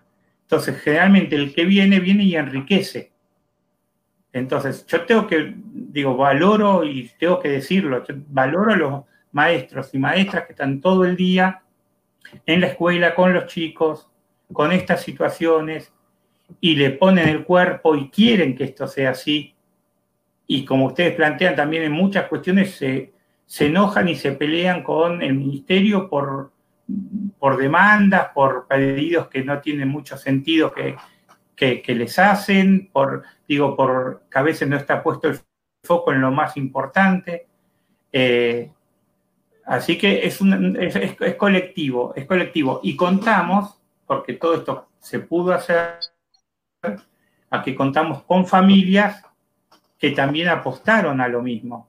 Digo, porque así como está Paula acá presente, digo, Una escuela conocedora. Como Paula también hay muchas, hay muchas Paulas en el distrito, ¿sí? Que vinieron, se sumaron y que aportaron y que nos dieron información y que dijeron, miren que por acá le están pifiando digo, está pasando esto, nuestros chicos no van contentos a la escuela, digo, ¿por qué esto pasa? Ahora, los escuchamos, lo tomamos y pensamos juntos, bueno, hay que revertir esta situación, vamos a revertirla. Necesitamos de ustedes que nos den letra, nos digan también cómo, nos digan qué pasa con, con sus hijos en sus casas, qué pasa cuando vienen a la escuela. Si, digo, desde las situaciones más pequeñas, nos han pasado casos por ejemplo, que se han modificado 180 grados solo con el hecho de que a un chico de una escuela nuestra lo hayan empezado a invitar a los cumpleaños. O sea, que lo que hacía falta era sentarnos con las familias y ver juntos qué podíamos hacer. Entonces, digo, hemos elaborado actas que decían, bueno, los días lunes, el primer lunes de cada mes, va a ir a hacer la tarea y a tomar la leche a la casa de una familia del grado. Digo, entonces, estas cuestiones, nosotros creemos que hay que ponerlas la mesa, hay que explicitarlas, hay que, hay que pensarlas juntos, no hay que hacerse los distraídos, no hay que pensar en culpas, sino en responsabilidades y buscar la mejor salida. Y tenemos chicos, por ejemplo, hay un caso en que lo tengo muy presente, este chiquito que el, con esto de invitarlo a los cumpleaños fue un gran paso, que hizo toda su primaria en el Distrito 12 y que egresó el año pasado y que digo, y compartió un egreso con sus compañeros. Digo, es situación que tiene que ver con eh, cuestiones que pasan más por, por, una empatía, por, por, digo, y por la sensibilidad que por otras cuestiones que son mucho más macro, digamos, en el día a día, y eso solo se construye. Llamémosle sentido llamémosle sentido común, eso no, no, no, no requiere gran conocimiento, es sentido común. Me pasó con mi hijo que jamás fue invitado a tomar la leche ni a hacer ningún trabajo práctico en ninguna casa.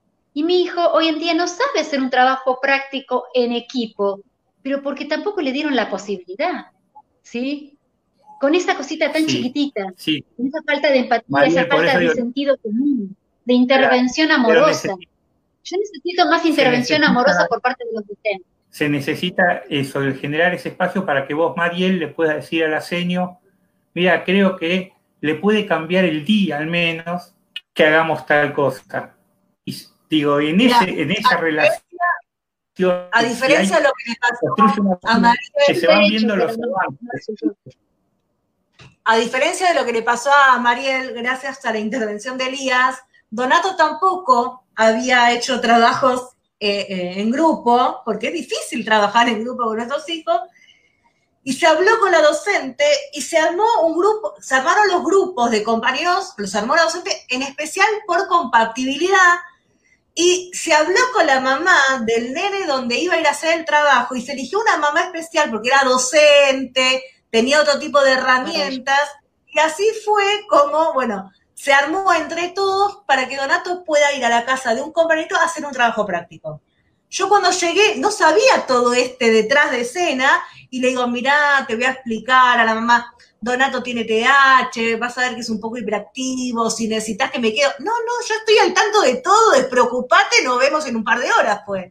¿Cómo cambia la situación cuando, cuando hay una intervención conjunta y cuando no, no?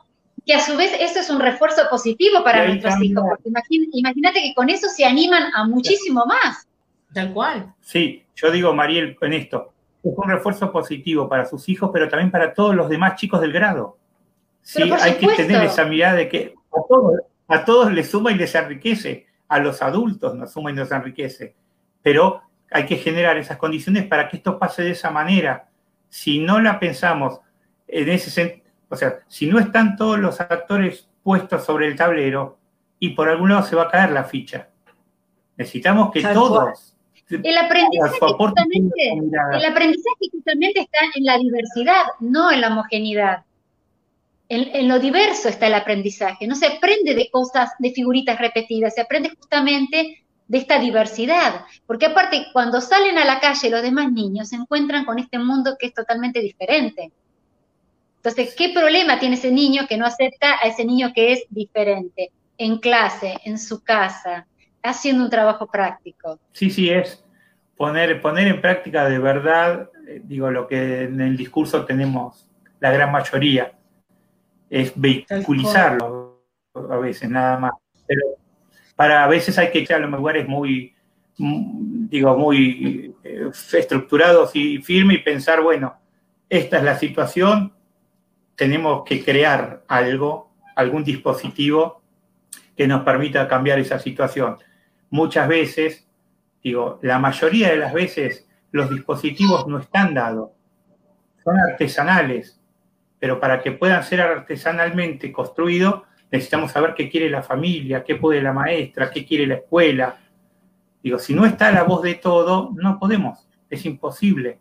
Nosotros no podemos decirle a una familia, bueno, como les decía antes, que venga a la mañana, porque es una jornada simple, conviene que venga a la mañana y que a la tarde participe de una juegoteca. O sea, eso solo no lo podemos dar como una indicación.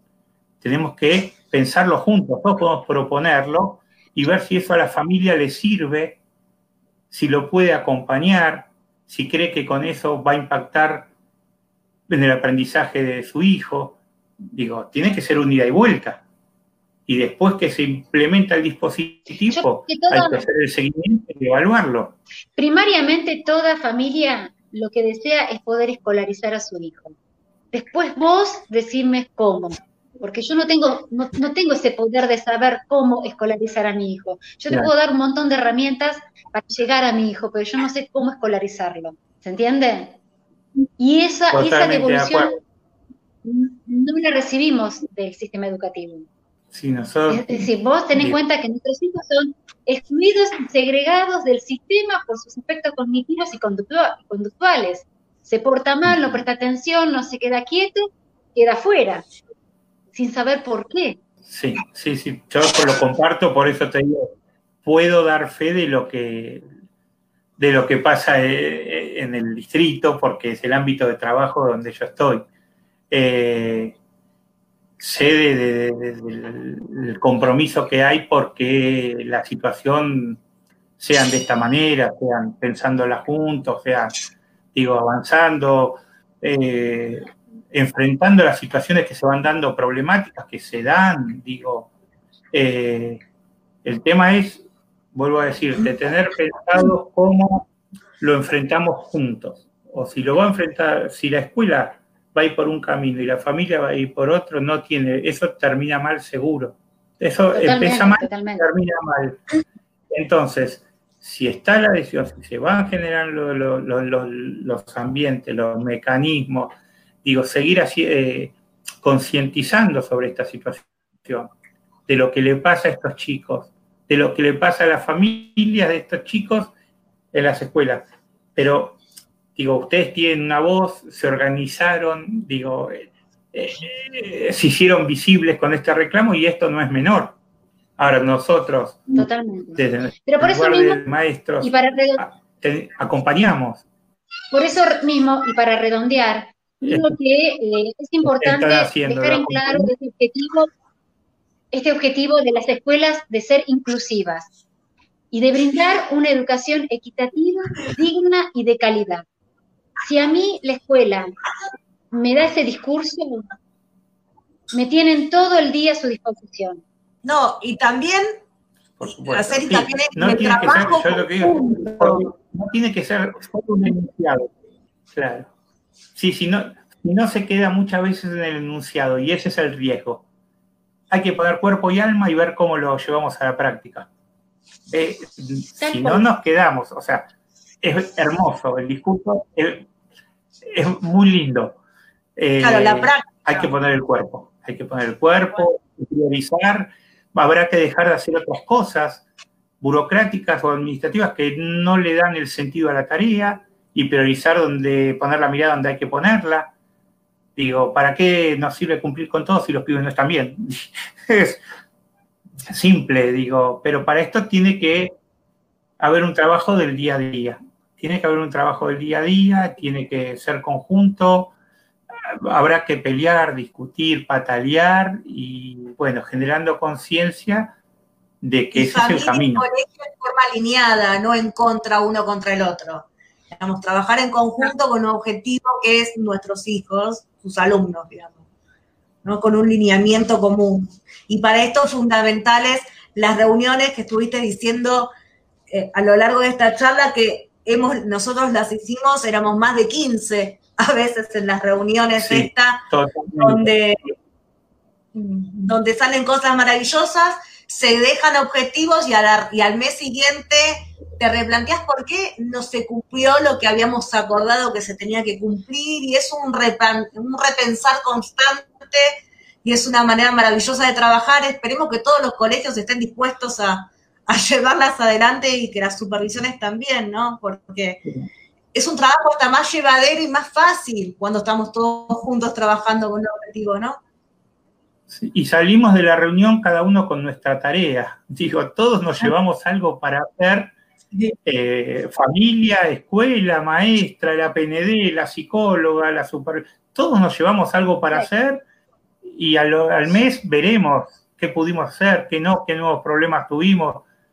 No queda otra, porque en esto también digo, todos estamos aprendiendo y cada chico y cada chica es distinto. Y también otra cosa que está bueno es que el equipo de conducción acompaña a ese docente, porque muchas veces el docente quiere, pero el equipo de conducción no deja. Entonces, eh, eh, entonces está bueno esta cosa de que si eh, escuchar al docente que está en contacto permanente y diario con nuestros hijos, las propuestas que por ahí a veces son hasta locadas, las propuestas que hacemos, escuchás y por ahí desde, desde la escucha al docente que el directivo permita ese laburo porque muchas veces hasta llegan a entorpecer el laburo del docente por no querer hacer algo diferente, ¿no? Sí, acá, bueno, tuvimos la, no digo la suerte, digo este trabajo de, de hacerlo codo a codo con la dirección de la escuela, la conducción completa, digo, se va dando, se va construyendo y por supuesto que hay resistencias, obstáculos, dolores de cabeza en cuestiones muy simples. Digo, cuando llamo, no llamo a, no, Paula, en este caso, cuando llamo, no llamo a la mamá, digo, la puedo estar llamando cada rato porque, digo, pero estas cosas hay que hablarlas, hay que hablarlas, hay que pensarlas juntos y, y escuchar.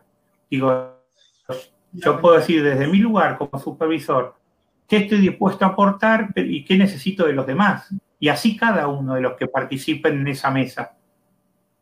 Porque todos tienen algo para aportar. Todos necesitamos algo del otro. Es y también hay requerimientos, no, y requerimientos de ambas partes hay también, porque generalmente lo que uno siente es que solo le pidan a la familia y que la familia no le puede pedir el colegio, y sí le puede pedir, porque a nosotros es el constante llamar por teléfono, pasarlo a buscar porque está alterado, pasarlo a buscar porque no lo podemos contener. Yo a veces me subía en el colectivo y a la parada siguiente me tenía que bajar porque me estaban llamando del colegio. Entonces, yo voy todos los días, llamo, ¿qué pasa si un día no atiendo? Porque te empezás a poner como rebelde, ¿viste? No, ahora no le atiendo más el teléfono a la directora. Entonces es... a mí el colegio también... y mi hijo no viene al colegio. Una vez me llamaron para que lo fuera a buscar y mi hijo no había ido al colegio. Entonces, claro, pasan estas cosas. Entonces, también el dos, el, uno como papá le puede llegar a negociar estos llamados telefónicos. A ver, a mí llamame cuando pase esto. Si no, llama a la psicóloga que te va a dar herramientas para poder contener determinada situación. Digamos, tiene que ser también estas cosas del requerimiento de ambas partes. La familia también le puede pedir al colegio, ¿no? En, lo que es el marco legal hay muchos grises y esos grises solo los podemos cubrir con estos acuerdos. Acuerdos hacia el interior, acuerdos en esa mesa. Entonces, en esto que no está estipulado qué tengo que hacer en determinado caso. Bueno, ¿qué acordamos? ¿Qué, es, ¿qué acordamos pensando que va a ser lo mejor para cada chico? eso, pero es de, o sea, es permanente. Yo lo que digo es, esto no, no se termina, no se termina en ningún momento, eh, pero lo importante es que cada paso que se vaya dando vaya en ese mismo sentido. Después se ven, digo, después todos nos, digo, vamos a un acto, todos nos emocionamos, todos podemos llorar, decimos, no puede ser que haya pasado esto. Y pudo ser por todo el recorrido que se vino haciendo, pero de manera conjunta. O sea, no pasó porque sí, pasó porque lo pensamos. Digo, como, como gran equipo quise que pasara esto. Entonces, tener claro para dónde queremos ir, qué queremos lograr, qué queremos. Entonces, partiendo de ahí, veamos después todo lo que hace falta. Y vamos a tener cuestiones que no las vamos a poder resolver tampoco, que nos exceden, que le cabe a otro a lo mejor la responsabilidad o la decisión, tiene el poder para poder modificarlo. Pero vamos a estar ahí para, reclamarlo, para pedir, pero, por manera conjunta, que eso se cumpla de esa manera. Yo confío que, es posible siempre y cuando se pongan como premisa eh, dar a ese niño la mejor escuela. Si la premisa es esta, yo estoy segura que todo lo demás se va a ir dando. Eso es generar buena energía y con buena energía se logra todo más allá del conocimiento y un montón de cosas. Sí, y también una construcción conjunta, ¿no? Colegio, familia, volver a como este, este binomio de trabajo para construir la mejor escuela también se necesita una familia presente, ¿no? Pero aparte, aparte no olvidarse que en el artículo, no olvidarse que en el artículo número 6 de la Ley de Educación nos dicen que somos agentes primarios y naturales de la educación de nuestros hijos. Entonces, eh, ya, ya tuvimos el lugar en las escuelas. Es volver a entrar y volver a trabajar en conjunto, que nos permitan trabajar. Nadie más que los padres conocen a los enemigo, como la familia enemiga, ¿no? Como un aliado más en pos de, la educación de nuestros hijos, ¿no? Digamos, empezar a estar como a, la gran, mayoría, la gran mayoría de las escuelas comparte esta visión también de querer trabajar con la familia. Quizás lo que, el paso previo, pues vos planteás, Mariel, eh, la mejor escuela para nuestros hijos. Pero primero se tiene que dar ese debate, que ahí está el proyecto. ¿Cuál es la mejor escuela para nuestros hijos?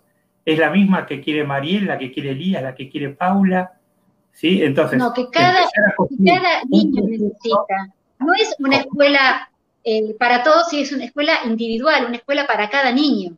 Sí, sí, sí. Y acordar en cuestiones. Sí, en cuestiones de base.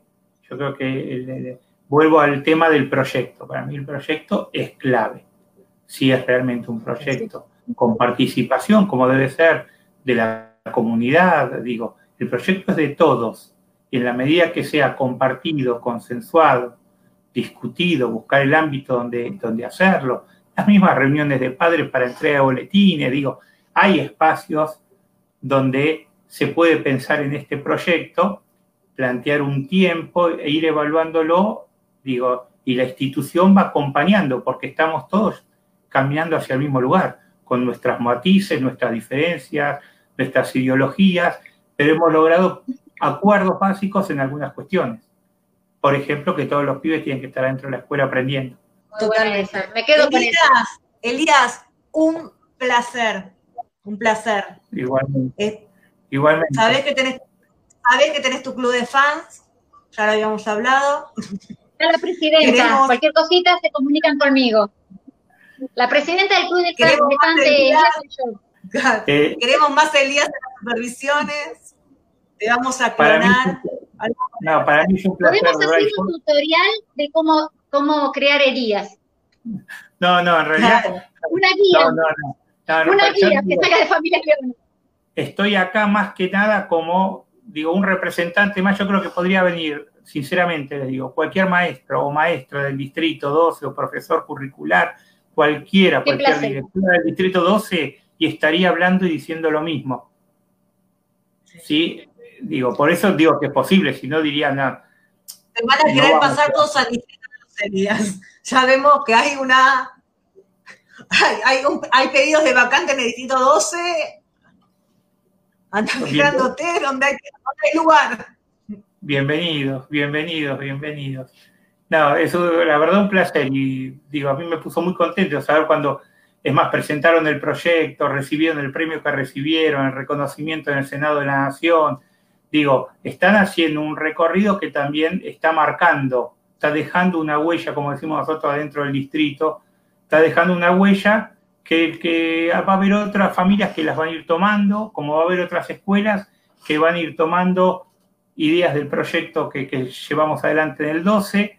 Digo, es así, es ir marcando el camino por donde creemos que, que tenemos que transitar solamente para que los pibes sean felices. Yo vuelvo a decir lo mismo, perdón, porque es muy simple, para que los pibes sean felices y aprendan con otros dentro de las escuelas.